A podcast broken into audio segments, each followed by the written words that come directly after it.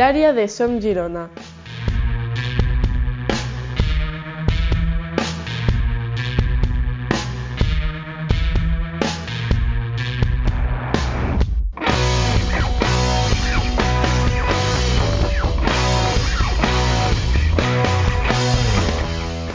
Muy buenas, bienvenidos y bienvenidas un día más al área de Som Girona, a un nuevo capítulo de nuestro podcast. Les habla, como es habitual, Joel Lozano. Empezamos saludando al cofundador de Som Girona, a Mark Plans. Muy buenas, Mark, y feliz año, que es primer podcast de este año. Feliz año también a todos nuestros oyentes. Bienvenido.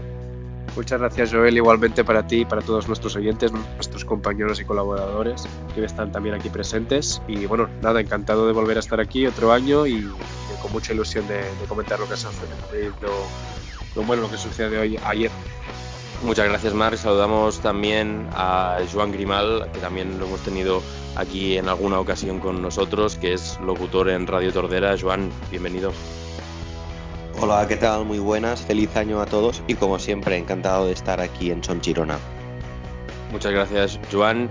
Y también a una voz que hemos tenido en alguna ocasión en el área de Som Girona es la de Óscar Cáceres, que es periodista, que sigue la actualidad del Centro de Sports Sabadell en el programa de Lora Arlequinada. Óscar, bienvenido, muchas gracias por estar aquí con nosotros. Buenas, Joel, gracias a ti también por, por invitarme. Feliz año. Pues hoy hablaremos, como todos imaginaréis, sobre el partido que se jugó ayer en Montilivi. Ayer el Girona empezó el año con un derby catalán. El Centro de Sports Sabadell visitaba Montilivi en el primer partido del año 2021 para ambos conjuntos. Al final, empate a cero, 0-0 en el marcador, partido sin goles un partido que para unos deja seguramente una buena imagen de su equipo y para otros no tanta, y hablo así en general, hablando de un equipo y otro, porque hoy tenemos aficionados tanto de un equipo como del otro conjunto en el programa de hoy. Por ejemplo, Oscar, tú, que aficionado y periodista que sigue la actualidad del Centro de Sports Sabadell, ¿Qué tal viste el partido? Imagino que, pese a que el resultado no fue el más positivo, contento por la imagen que dio el equipo. Sí, yo creo que fue una, una sensación agridulce, más que nada. Sí que es cierto que, que el Sabadell llegaba en una dinámica no del todo positiva, pero no negativa, no negativa, eh, después de aquel arranque de 0 de 15 en las primeras jornadas, poco a poco se ha ido retomando la, dinámica positiva. Eh, como bien te comenté ayer también en el directo que hicimos previo, estas mini vacaciones, estos 15 días que ha tenido el, conjunto arlequinado para, para descansar y coger fuerzas, creo que eran necesarios también.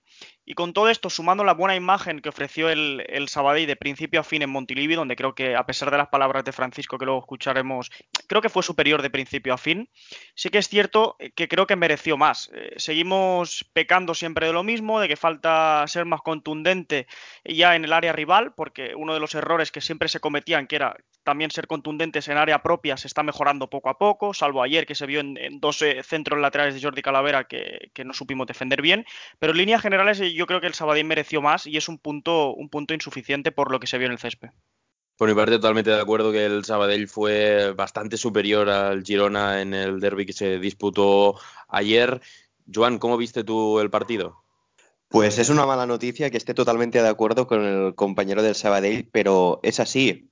Vi, vi a un Girona mm, corriendo pero mal, a, ratos ofreciendo menor intensidad que un Sabadell que sobre todo en la segunda parte para mí ofreció su mejor versión. Efectivamente el Sabadell empezó mal la temporada, quizá con algún que otro resultado injusto, con goles en los últimos minutos, pero se ha rehecho muy bien el conjunto de Hidalgo, mientras que el de Francisco pues sigue en las andadas, sigue mm, bien inmerso en partidos como el del Tenerife con el que cerramos el año, no mejoró en absoluto la imagen.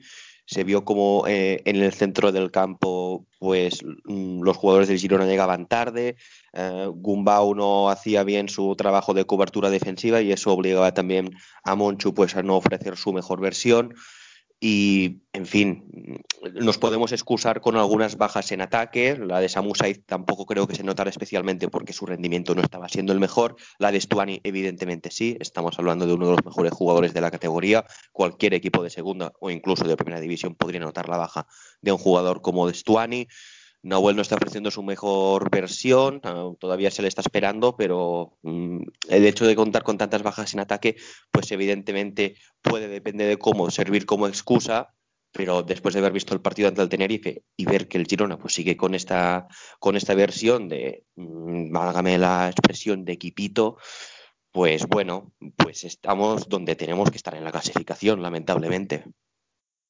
Vamos a escuchar una de las declaraciones que daba ayer Francisco después del partido, de las que hablaba precisamente Óscar, y después vamos a seguir opinando sobre, sobre el partido de ayer. Primero vamos a escuchar a Francisco. Bueno, al final eh, damos por bueno el empate porque los últimos 15 minutos ya han tenido una situación clara. A partir de ahí la valoración que yo puedo hacer es que los primeros 15 minutos nosotros hemos tenido las nuestras para haber, para haber encargado el partido. Eh, según hayamos trabajado el mismo, eh, se ha dado como, queríamos, no hemos estado acertados en esos primeros 15 minutos donde ha habido alguna situación para haber marcado y, y bueno, y al final el partido se ha igualado y los últimos 15 minutos quizá hemos perdido un poco la la posición y ellos han encontrado a gusto con espacio y no han creado alguna, alguna situación que podía haberse llevado al partido, por supuesto que sí. Eh, con respecto a la segunda pregunta, bueno, me preocupa que, el equipo no gane, por supuesto que sí. Eh, cualquier entrenador cuando su equipo no gana le preocupa y, es momento de analizar.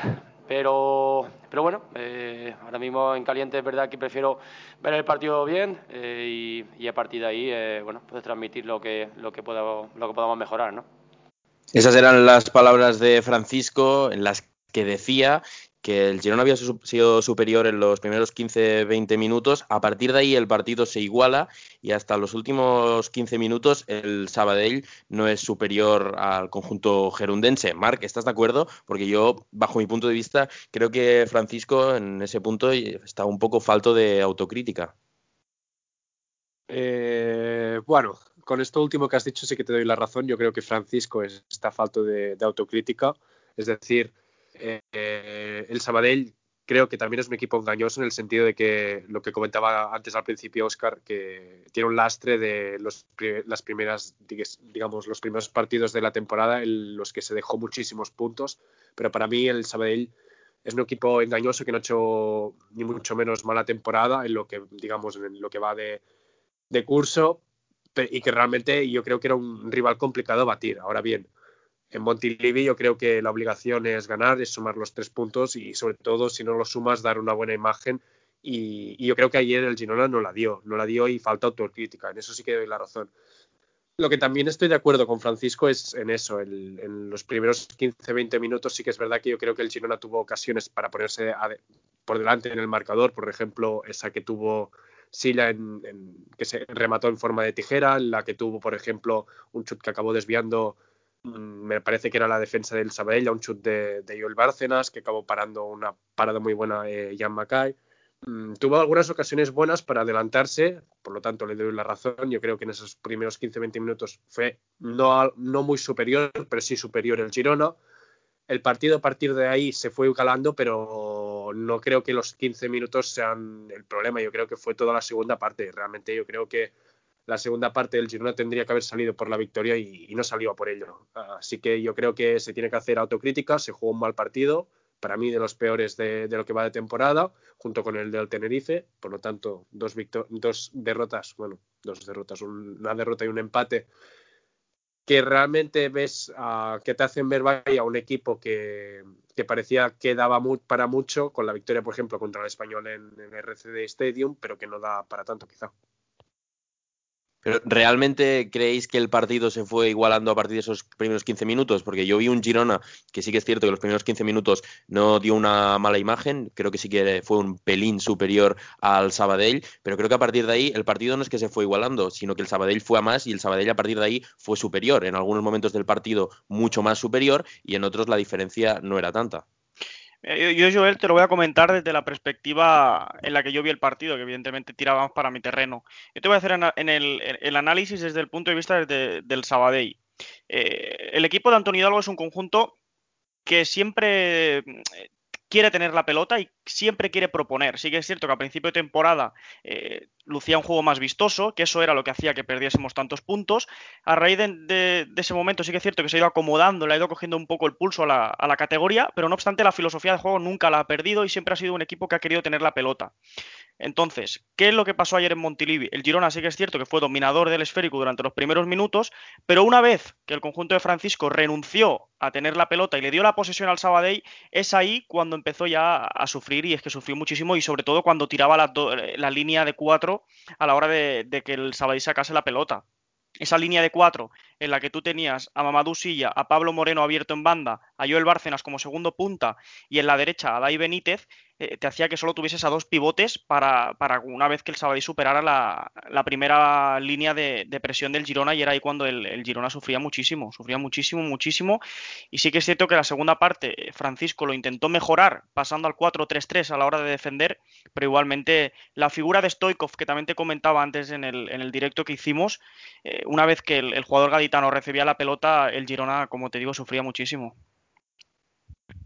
Sí, a ver, yo en, en mi caso sí que vi unos primeros 15-20 minutos en los cuales el Girona no sé si tuvo más el balón que el Sabadell, no tendría que revisar las estadísticas, pero sí que al menos dispuso de ocasiones. Pero es que a partir de ahí, efectivamente, el Sabadell uh, dominó más el partido si valoramos los últimos 70 minutos en global, pero sobre todo en la segunda parte vi lo dicho, pues a un Girona sin ideas, sin un medio centro de categoría para mover el balón de, banda a banda. La mejor versión de Monchu sigue esperando.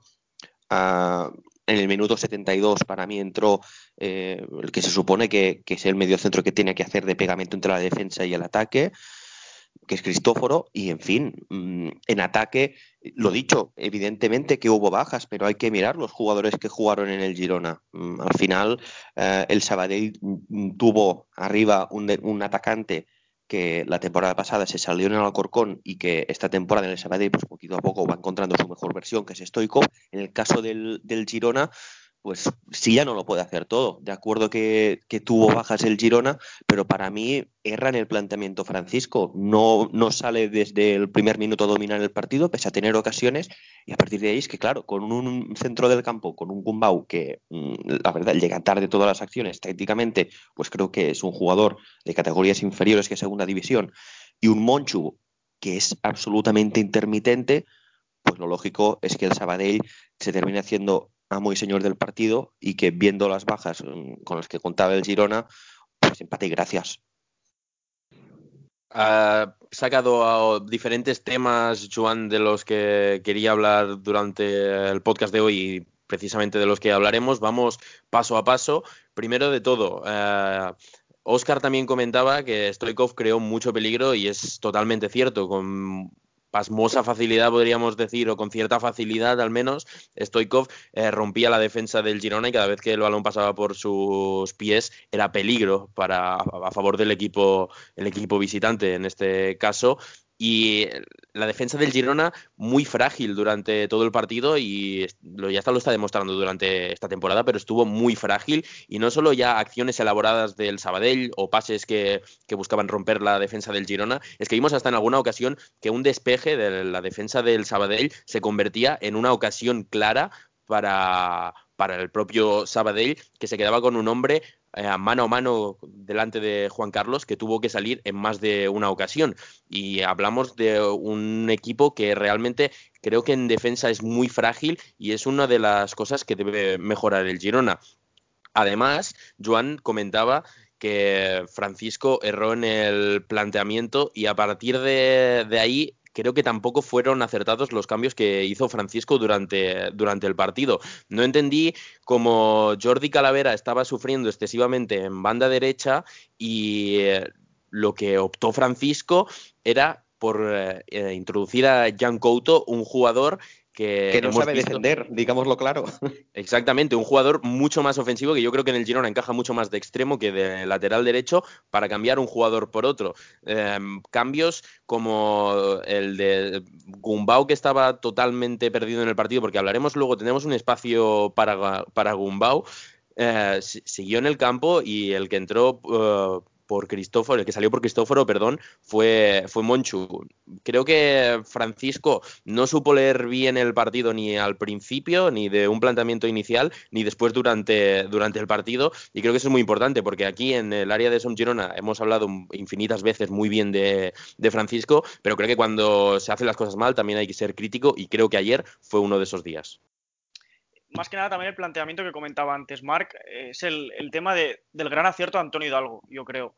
Sí que es cierto que Francisco no supo leer, no supo leer el partido, no supo leer lo que estaba pidiendo, lo que estaba pasando sobre el verde, más que nada a la hora de defender, lo que te decía antes, lo de tirar la línea de cuatro arriba y defender con, dos únicos pivotes, cuando el Sabadell es un equipo que te juega sin bandas. Si os fijasteis ayer, es un equipo que te tira tres centrales atrás, luego tienes una línea de cinco en el medio del campo, donde tienes el medio del campo muy, muy, muy poblado con la figura de los dos pivotes, y realmente luego son dos media punta, porque sí que es cierto que a Stoikov le das más libertad, pero quieras o no, está jugando por detrás de Gorka Guruceta, que era la referencia ayer en ataque en Montilivi, pero que realmente las bandas son inexistentes y es lo que tú decías, Joel, todo el balón largo de Juan Ibiza, que realmente yo no sé si eran despejes o no, eh, te diría que hasta eran pases largos algunos, sí que es cierto que sé que Stoikov eh, acaba superando la salida de Juan Carlos, te diría que es un pase largo, más que nada, eh, incido lo mismo, por la línea de cuatro que llegaba a tirar arriba, que creo que era, y, seguía, y seguía, y seguía una, tras otra, y claro, Antonio Hidalgo supo leerlo a la perfección, y creo que eso era donde, donde realmente se hacía mucho daño al, Girona.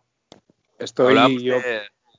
Sí, Marc, iba a decir que hablábamos de cómo leyó el partido Francisco. ¿Alguien más no entendió los cambios de Francisco durante el partido? Porque en mi caso eh, creo que no se leyó bien el partido. ¿Querías hablar, Marc, tú, si quieres empezar tú mismo? Sí, Joel, bueno, comentó primero lo que decía antes Oscar, yo le doy toda la razón. Eh, creo que Antonio Hidalgo acertó totalmente con el planteamiento del partido y creo que por primera vez de la temporada mm, Francisco fue el que no acertó ni con los cambios ni con el planteamiento desde el minuto uno. Así que realmente coincido contigo, Joel, cuando decías que. Pero tampoco podemos decir.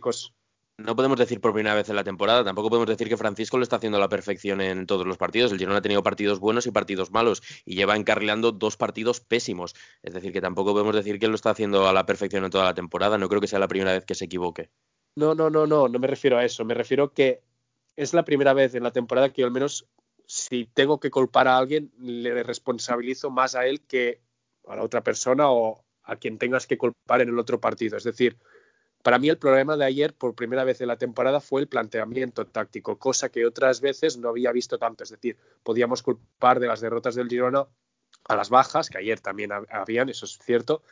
Podías culpar a la falta de intensidad, podías culpar a muchas cosas digamos, a ciertos jugadores, pero ayer yo creo que el mayor problema del Girona fue el planteamiento táctico con el que salió.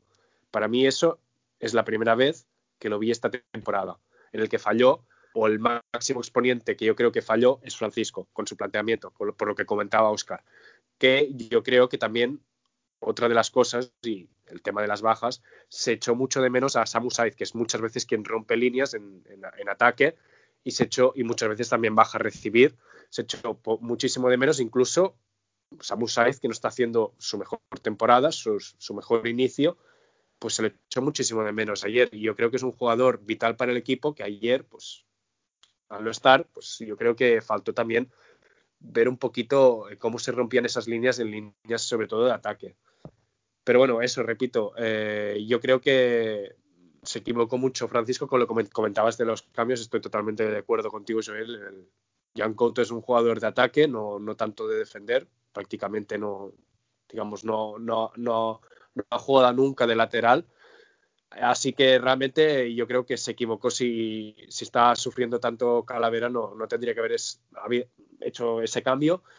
Y, y, también yo creo que el problema del Girona es que ayer o bueno, en casi todos los partidos tendría que jugar con tres mediocentros y, y no los tiene. Bueno, sí los tiene, pero no, no, tiene recambios luego para cambiar y no puede estar jugando los tres mediocentros todos los partidos. Entonces yo creo que otro de los problemas, y en otro podcast hablaremos de ello, si se tendría que reforzar una posición es la, de, la del mediocentro, porque realmente si quieres optar a jugar con tres mediocentros, casi que no puedes, no puedes, no tienes la opción y en este tipo de partidos en los que ayer realmente los necesitabas, el equipo se ve totalmente superado, que es lo que creo, que pasó.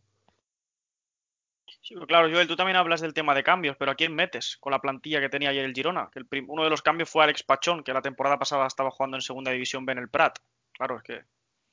Sí, no, pero yo entiendo. ¿A quién sacas para revolucionar el partido? Sí, no, pero no tanto revolucionar el partido, sino intentar a, lo mejor eh, leer mejor el encuentro tal y como estaba sucediendo. Creo que, por ejemplo, si Calavera está sufriendo en el lateral derecho, a lo mejor si doblas con dos laterales, porque Jan Couto es presuntamente la, lateral, aunque creo que, que, atacando es notablemente mejor que defendiendo, pues lo doblas, quitas a Dai, que no estaba teniendo tampoco su mejor partido, y doblas al lateral derecho con Jan Couto y Adai, o, o por ejemplo, eh, cuando entró Valeri y se fue, si no recuerdo mal, fue Pablo Moreno, creo que tampoco fue un cambio acertado. Yo creo que Pablo Moreno también debo decir que es muy santo de mi devoción, pero creo que, estaba, estaba jugando, era de, de, lo poco salvable, al menos Mm, a mí me pareció eso, de lo poco salvable en el, en el Girona. Cambios que no llegué a entender. El, el, Girona es verdad que estaba sufriendo mucho, tirando la presión muy arriba, que no, sirvió para nada en ningún momento, ya que el Sabadell no tenía demasiadas complicaciones para, para, sacar el balón jugado. Y después el centro del campo quedaba, quedaba totalmente descubierto, como comentabas tú, Oscar, una línea de cuatro arriba y después defendiendo con dos pivotes. Quizá también se podía meter a Cristóforo y quitar a, a otro jugador, quizá de la línea de cuatro. No sé, son creo que movimientos del Girona y de Francisco en este caso que no, no, los llegué a entender y especialmente hago mucho hincapié en el de Jan Couto por Calavera porque es que ya con Calavera en el campo el Girona sufrió mucho pero mucho por banda derecha.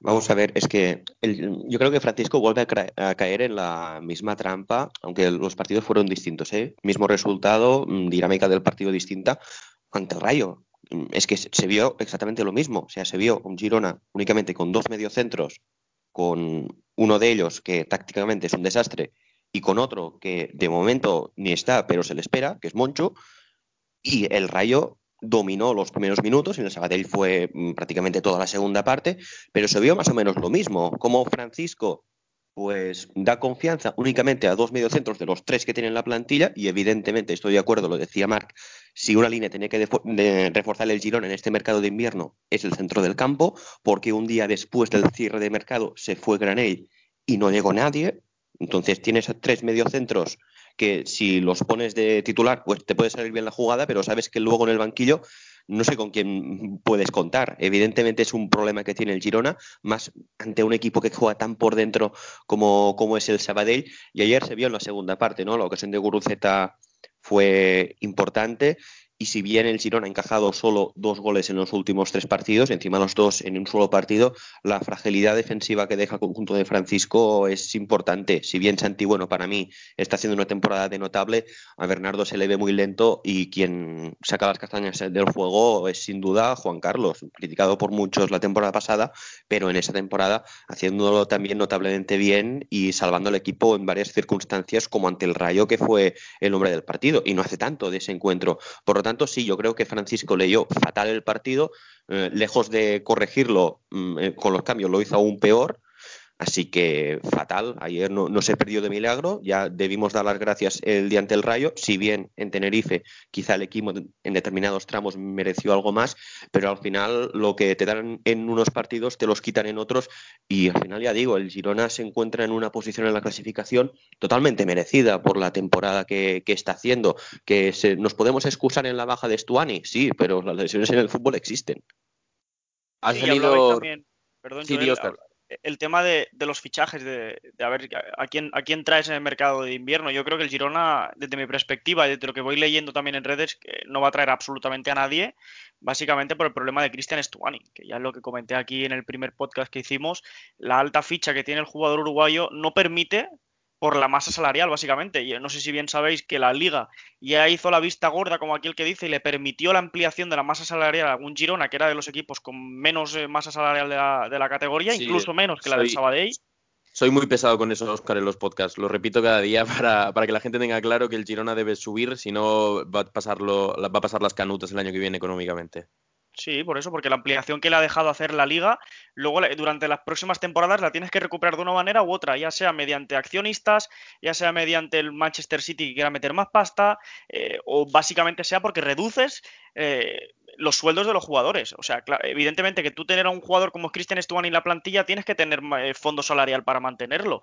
entonces, habláis de fichajes. Yo creo que el Girona no va a fichar absolutamente a nadie. Es uno de los equipos que se va a ver más perjudicado por lo que los fichajes se refiere porque no puede, no puede. Si queréis acabar como el Reus, fichar. Eh, si realmente queréis que esté todo limpio y todo en orden, entonces no se puede fichar absolutamente a nadie. Yo estoy totalmente de acuerdo en eso. Al final el Girona no tiene un duro para fichar. Ya hablábamos también en el otro podcast y lo publicamos en nuestra web. Hemos hablado ya diferentes diferentes ocasiones que el Girona para cerrar el ejercicio este año, el ejercicio económico eh, de manera que no tenga pérdidas, necesita encontrar 8 millones de euros. 8 millones de euros que ahora mismo no existen y pueden llegar, como dice Oscar, de inyección del Manchester City, de patrocinadores, de, de la venta, por ejemplo, del propio Stuani, de la que también habló Mark el podcast pasado pero al final, si el Girona ya tiene ese déficit de 8 millones, no podemos hablar de, incorporaciones porque, porque, ya se vio también en el pasado mercado, es que al final... Eh, a lo mejor somos muy repetitivos, pero es que es la, pura realidad. El Girona no incorporó ningún jugador pagando, pagando dinero por él. Todos llegaron o gratis o en forma de cesión. Por lo que tanto, ya podemos ver que el Girona ahora mismo no tiene, no tiene dinero. Y otra de las cosas que, de las que quería hablar yo y de las que creo que queremos, queréis hablar todos porque ha salido su nombre en repetidas ocasiones, es Gerard Gumbau. Un Gerard Gumbau del que siempre he intentado defender aquí en el podcast, no porque, eh, porque crea que haya hecho grandes partidos ni todo lo contrario, sino porque creo que la mayoría de veces está en el centro de, la diana. Y ayer hubo, podríamos decir, una pequeña polémica en Twitter porque el periodista Nil Solá, que sigue la actualidad del Girona para Mundo Deportivo, hablaba de que uno de los jugadores ponía, salvaba tres o cuatro jugadores y uno de ellos era Gerard Gumbau en el partido de ayer. Entonces, mucha gente en Twitter se le tiró encima de cómo, cómo puede ser que creas que Gerard Gumbau ha sido de los mejores del Girona en el partido de hoy. Y Nil Solá daba estas, estas cifras, estas estadísticas para, reafirmar su posición y su opinión, y eran que Gerard Gumbau había acertado un 90% de los pases, un 75% de los pases en largo, había ganado 4 de 9 duelos, había tenido 6 pérdidas y 5 recuperaciones. Unas, unas estadísticas, sin duda, que no están nada mal, pero que al final la, el fútbol va mucho más allá de las estadísticas y creo que el partido de ayer de Gumbau, pese a que nos intentemos apoyar en las estadísticas, no fue nada bueno. Cuando un jugador te acierta un 90% de los pases, si el, un tanto por ciento de, los de esos pases muy elevado son son pases totalmente intrascendentes, yo creo que al final no sirven para nada. Y como eso, muchas más. se le vio mal colocado y totalmente intrascendente en el partido. Recordamos que Gumbau no es un jugador que venga, que juegue en el Girona ni para marcar goles ni para dar 20 asistencias a final de temporada, pero creo que en su labor tampoco estuvo acertado pese a las estadísticas y no sé si estáis de acuerdo. Joan, yo sé que tú eres muy crítico con Gumbau, así que vas a empezar tú hablando de él. Sí, el problema de Gumbau no, no, son los números que puede tener en determinados partidos. Yo creo que la mejor versión de Gumbau se ve cuando se le libera en el centro del campo, cuando tiene a Cristóforo de escudero. Él juega más como interior, pudiendo ayudar también en coberturas defensivas al uruguayo y con Moncho al lado. Se vio, de hecho, en el campo del Leganés. Gumbau jugó más liberado e hizo un buen partido. Lo que pasa es que, evidentemente, si pretendes tenerlo como cerrojo, como pegamento entre la defensa y los interiores y la media punta y toda la zona de ataque, en definitiva, pues yo creo que vas a tener un problema, porque tácticamente creo que es un jugador desastroso, que corre como pollo sin cabeza, que llega tarde a muchísimos balones y eso va más allá de balones eh, ganados, balones, eh, pases acertados.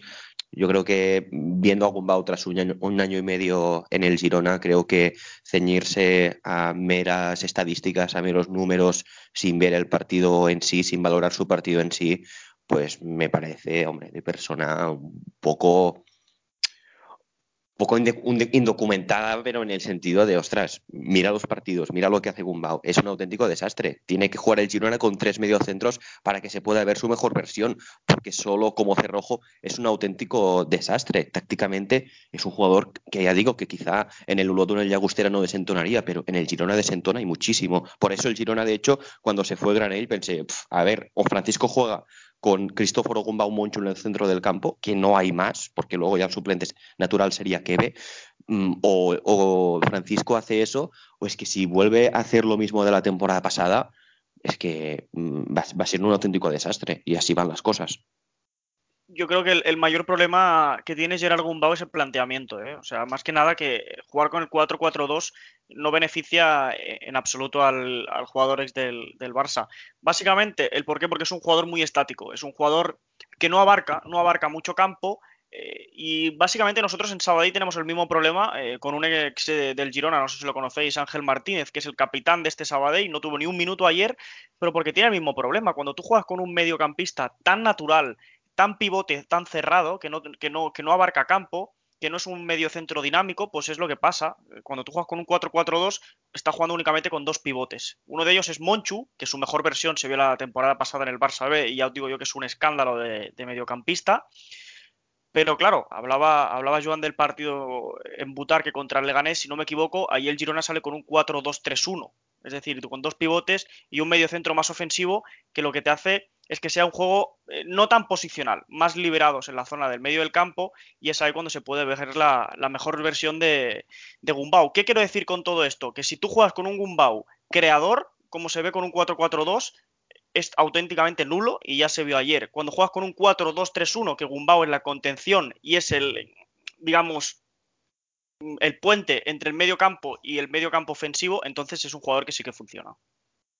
Sí, y yo además quería añadir bueno, varias cosas de las que se han comentado. Eh, tema de estadísticas. Yo no sé si estaréis de acuerdo conmigo, pero hay ciertas estadísticas, como comentaba Joel, que realmente son poco relevantes. Es decir, que tengas un 90% de acierto en el pase, pues realmente habrá que ver qué digamos, qué porcentaje de pases realmente han sido decisivos, han, han roto líneas, han, digamos, ha sido el último pase. Realmente hay que ver dentro de de este 90% cuáles, digamos, tienen incidencia en el partido. Lo que sí es significativo, es, una cosa añadir, es que es, lo que es, exactamente lo que comentas. Al final, la posición de Gumbau está acertado con el pase, es relativamente fácil si tienes una posición en la que realizar pases hacia atrás hacia los defensas o pases horizontales hacia, hacia uno de hacia tu compañero en el pivote o hacia la banda es relativamente fácil, está acertado. Igual que un central, eh, lo más normal es que esté acertado en el pase. Estamos hablando de, de eso y ahí ya te dejo continuar. Sí, sí, totalmente contigo, Joel, estoy totalmente de acuerdo.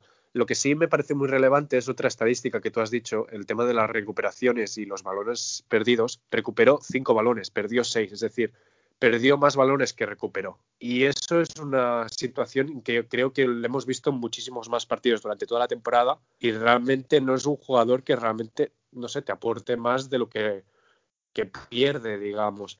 Entonces, eh, yo creo que también se tiene que tener en cuenta otra, otro aspecto y es que Gumbau en más de una ocasión ha fallado ocasiones muy claras. Sí que no es su faceta la de marcar goles, obviamente, pero le he visto fallar muchísimas ocasiones muy claras. Por ejemplo, me acuerdo una de que tuvo ayer, me parece cuando empezó la, segunda mitad, y, le he visto en muchísimos más partidos. Yo creo que también motivo de la desesperación de, la gente y las críticas que lleva Gumbao a lo largo de, la temporada tienen que ver con eso, con las ocasiones también que llega a fallar mm, claras. Estoy hablando de, goles casi cantados que le he visto fallar. Entonces yo creo que también eso es un aspecto que, se tiene que tener en cuenta, que es, digamos, buen llegador, crea la, digamos, la ocasión, porque está ahí, pero no, no, acaba de, meterla. Y yo creo que también eso llega a desesperar a la gente, por más que no sea su faceta, ¿eh? obviamente. Pues si os parece vamos a cerrar aquí ya el podcast de hoy. Empiezo despidiendo a Juan. Juan, muchas gracias por acompañarnos. Ah, gracias a vosotros. Por cierto, he estado buscando la alineación del Leganés Girona y si no me han tomado el pelo, el Girona ese día jugó con un 4-3-3 con Gumbau Monchu y Cristóforo. Por eso decía lo de Gumbau, que cuando juega más liberado lo hace un poquito mejor. Nada, solo este apuntillo para, para terminar. Y nada, lo dicho, gracias por haberme invitado y que vaya muy bien. Muchas gracias, Joan. También despedimos a Oscar. Oscar, muchas gracias. Eh, estuve leyendo ayer Twitter y diferentes eh, aficionados del Sabadell eh, decían que era uno de los mejores partidos, si no el mejor partido de la temporada en cuanto a juego del Sabadell. ¿Es cierto? yo es que he visto momentos del, del, Sabadell durante la temporada, pero no lo sigo tan regular como para opinar si fue su mejor partido o no yo no te diría mejor partido, pero sí el partido más serio. el partido más serio de la temporada sin ninguna duda. Sí que es cierto, más que nada por lo que te comentaba antes de la renuncia de la pelota del Girona. Cuando tú le das la pelota al Sabadell, el Sabadell es un equipo que te propone, que te genera y que quiere jugar al fútbol. Entonces, en líneas generales sí que fue un partido bastante bueno, algo similar a lo que ya se vio en Ponferrada, algo similar también a la reacción que el equipo tuvo en Cartagena, pero sí, te diría que fue uno de los mejores partidos, eh, si no el más serio, segurísimo, vamos. Pues muchas gracias, Oscar, por acompañarnos hoy a ti también. Ah, gracias a ti, Joel. Un abrazo. Y despedimos también al cofundador de Som Girona, Marc Plant. Marc, también a ti, gracias un día más por estar aquí con nosotros. Muchas gracias a ti, Joel, y a todos los que nos escuchan y a los colaboradores, colaboradores que están hoy aquí con nosotros y también desear buena suerte a lo largo de la temporada a Oscar y, y al Sabadell. Nosotros cerramos aquí el área de Som Girona de hoy. Muchas gracias a todos por escucharnos. Nos encontramos de nuevo la semana que viene. Será hasta entonces.